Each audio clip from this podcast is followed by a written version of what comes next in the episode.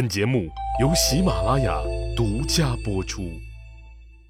上集咱们说到，刘邦率领着三十二万人御驾亲征来打匈奴，冒顿单于故意以弱示敌，给刘邦造成假象，认为匈奴羸弱不堪，就有了一举荡平北方的想法。为了保险起见，刘邦派了十几拨人去匈奴探听虚实，反馈回来的消息都是。匈奴兵不强，马不壮，外加老板是个二百五，没啥脑子，保证啊一打就怂。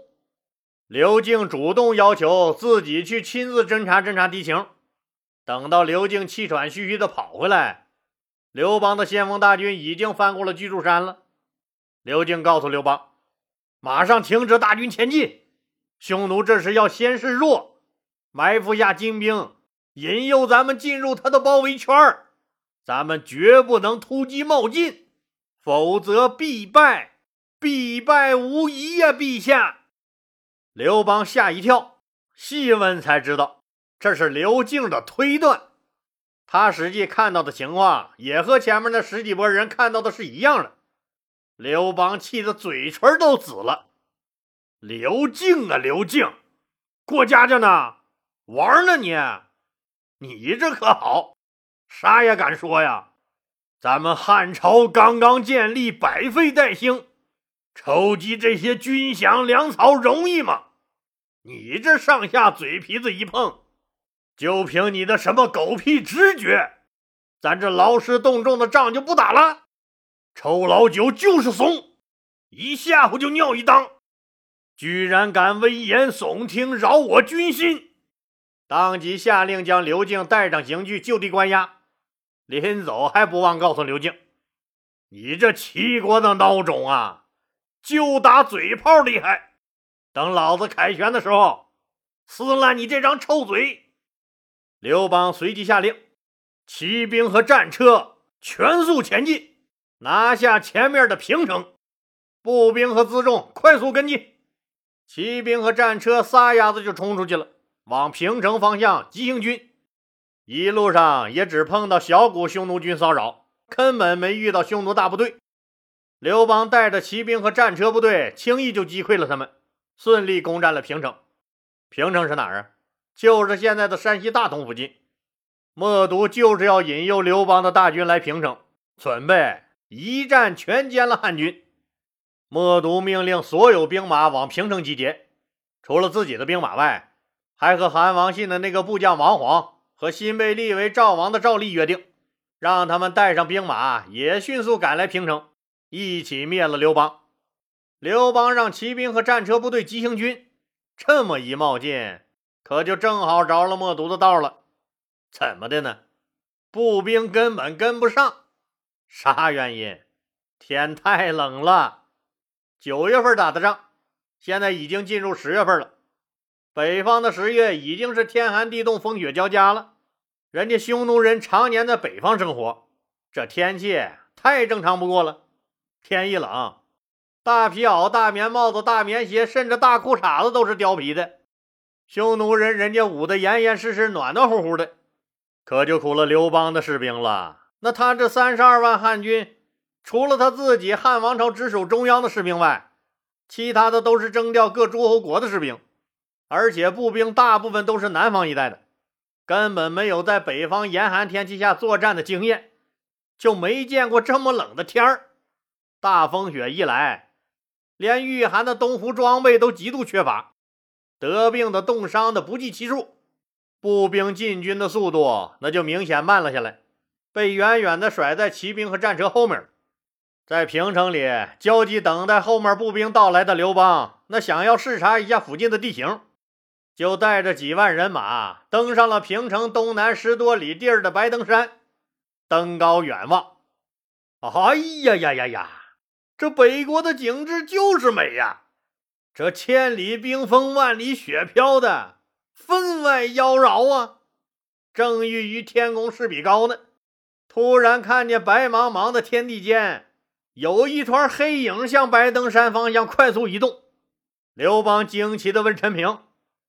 阿平啊，你快看，那啥玩意儿？那是陈平定睛一看，魂儿都吓掉了。陛下，不好！匈奴骑兵来了，快走！刘邦一看，越来越近的黑影果然是匈奴骑兵，赶紧下令紧急撤回平城。可是匈奴骑兵太快了，四十万骑兵仿佛从天而降，将白登山和平城围了个水泄不通。人家默毒就是在这平城附近埋伏好了，等着你呢，哪能让你跑了？正在军帐里研究，说怎么能往草原深处继续引汉军上钩的默毒，接到了密报，说大汉皇帝登上了白登山，这千载难逢的机会哪能放过？默都马上命令隐藏在附近的骑兵部队火速分头包围白登山和平城。你这大汉皇帝也甭他妈登高看了，我让你面对面看个够！可怜的刘邦惊得下巴都快掉下来了。当然了，刘邦身经百战，这个惊当然不全是因为害怕，还有惊奇，自己这辈子也没见过这么多的马。最惊奇的是，这匈奴骑兵所骑的马，在同一个方向上居然是同一个颜色的。东面是清一色的青色战马，西面是清一色的白色战马，南面是清一色的棕色战马，北面是清一色的黑色战马。刘邦可是知道啊，自己的大汉王朝刚刚建立，说出来都嫌丢人。作为皇帝的御驾，自己的马车那居然清一色的六匹马都凑不齐，更别说大臣们了。有些大臣。甚至坐牛车上下班，看到几十万匈奴兵那雄赳赳、气昂昂的骑兵团队，白登山顶上的刘邦肠子都快悔青了。默读用事实告诉老刘：世上没有后悔药，拿命来吧！随即下令四面攻山。刘邦身边虽然只有几万人，但这些人都是久经考验的革命战士。是大汉王朝最精锐的王牌骑兵，勇敢顽强不说，装备是当时最精良的。小伙子们都知道，拼死也不能让刘老大被人包了饺子。一看敌人四面冲了上来，早就各就各位，射出了让匈奴人胆寒的强弓硬弩，一箭穿心，也让外族人知道知道啥叫中华民族的血性。顺便让他们深刻了解一下，嘛叫科学技术是第一生产力？啥意思？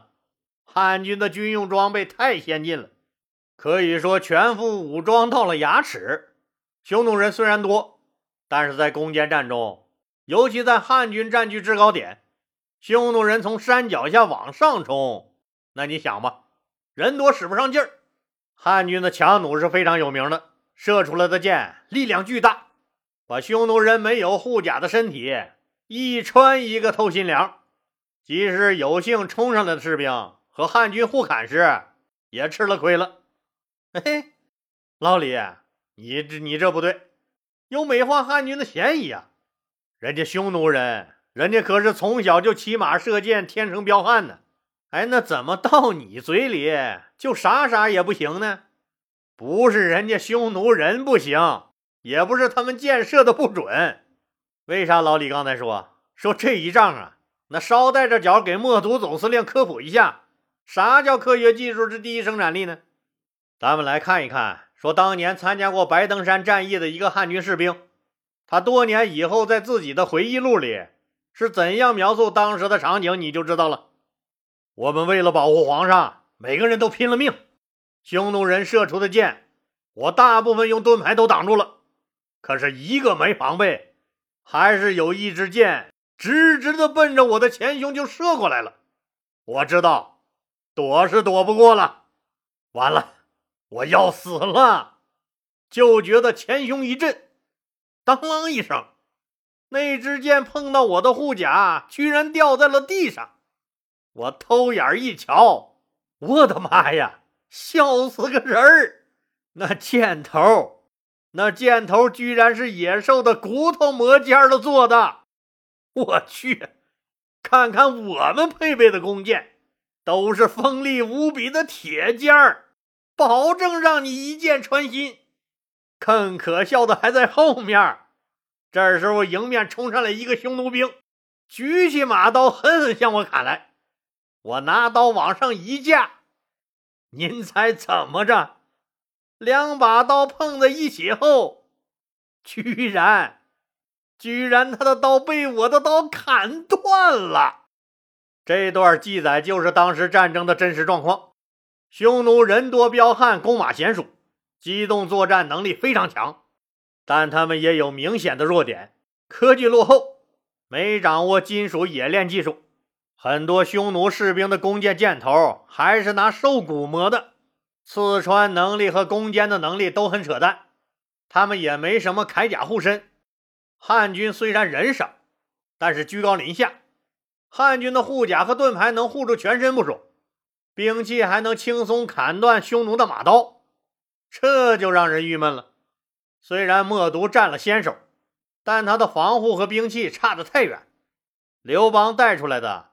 又都是帝国的精锐，个个都是兵尖子，依托白登山布置的防御阻击，让匈奴根本占不上什么便宜。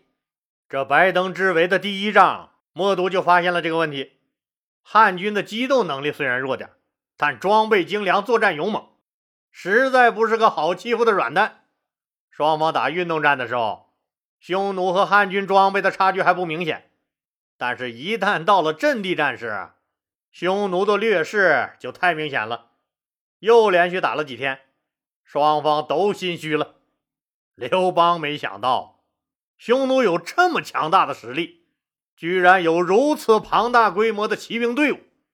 好家伙，几十万，个个弓马娴熟，机动作战能力超强。这伙人最好不要惹，加上自己的士兵没有这极寒天气作战的经验。有的士兵手指头都被冻掉了，默毒那面同样也心虚了。我倾全国之力，居然打不下汉军这区区几万人，据说后面还有好几十万往这赶呢。虽然我们匈奴人是天生的战士，但这帮汉族小伙子扔下锄头，拿起砍刀也不怂啊！这个南面的国家可是不同于之前被自己灭掉的那些人。不能小瞧了他们。哎，消灭刘邦，入主中原，这个愿望是美好的，可惜现实啪啪的打脸呢。默毒又赶紧联络原来韩王信的那个部将王黄，和赵王赵立前来会合，大家一同来灭了刘邦。就这样，两个老大都对对方产生了尊重和忌惮。汉军组织了几次突围，没有成功。匈奴同样进行了多次攻山，也没有取得什么成果。七天七夜，双方没有任何实质性进展。在山顶上的刘邦是又冷又饿呀，那粮食也马上见底了，实在是拖不起了。眼见着忧心忡忡的刘老板那张苦瓜脸，那灭火小分队队长陈平知道自己又该出主意了。他对刘邦说：“陛下，昨天我观察。”那匈奴那个叫什么默毒的老大，他身边跟着个女人。您想，跟咱们打这么一场恶仗，带在他身边的女人，肯定是最宠爱的那个。目前状况，咱们只能走夫人路线试试了。我去花钱，看能不能买个平安。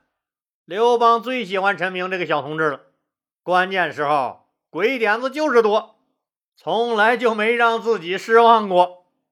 陈明把营中所有的金银财宝和一幅汉朝美女的美人图收拾在了一起，然后派了一个最得力的手下，趁起雾的时候偷偷溜下了山，见到了默毒的那个老婆，把金银珠宝和美女图献给了他，同时告诉他，如果我们汉王失败，那也只能把这个美女献给你们大单于了。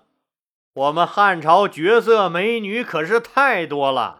一个比一个漂亮，若战败，只能不断送美女来。默毒老婆一看美人图，那仙子暗吃了一惊，自己算是草原上最漂亮的美人了，但因为草原上的风沙和火辣辣的大太阳，自己怎么看也不如人画上这美人娇嫩。一旦把这么个美人送过来，自己肯定会失宠的。使者临走，告诉这个女人：“我们陛下说了，安全回去以后，每年都给您和大单于送了一些我们的特产，像金银珠宝、稻谷、酒、茶叶。哎，对了，还有夫人您最喜欢的丝绸和化妆品，什么美白的、补水的、润肤的，我们应有尽有。”拿人家的手短，何况自己的利益还这么大。于是这娘们儿那晚上就吹开了枕边风，说现在汉朝的皇帝被您困在山上，汉人是不会善罢甘休的，自然会找您拼命。就算咱们打败了汉人，那又能怎样？夺了他们的城池，那儿地方有啥用？还能放牲口咋的？咱们根本住不习惯，万一灭不了他汉族皇帝，等救兵一到，内外夹攻，还倒是给咱们找了麻烦。您有草原的神灵庇护，那大汉皇帝也自然有他的神灵保佑着他。您又何必违背天命，非要将他赶尽杀绝呢？不如放他一条生路。以免以后有什么灾难降临到咱们头上。他们来人还说了，说他们皇帝安然回去以后，每年还会给咱们草原上送来您需要的好东西，您就放过他吧。默读一听，这小娘子小嘴吧吧吧说个没完，知道被人走了夫人路线了。一看这女人的认真劲儿，就心里好笑。这汉族人也就是有意思哎，哎，我默读是什么人？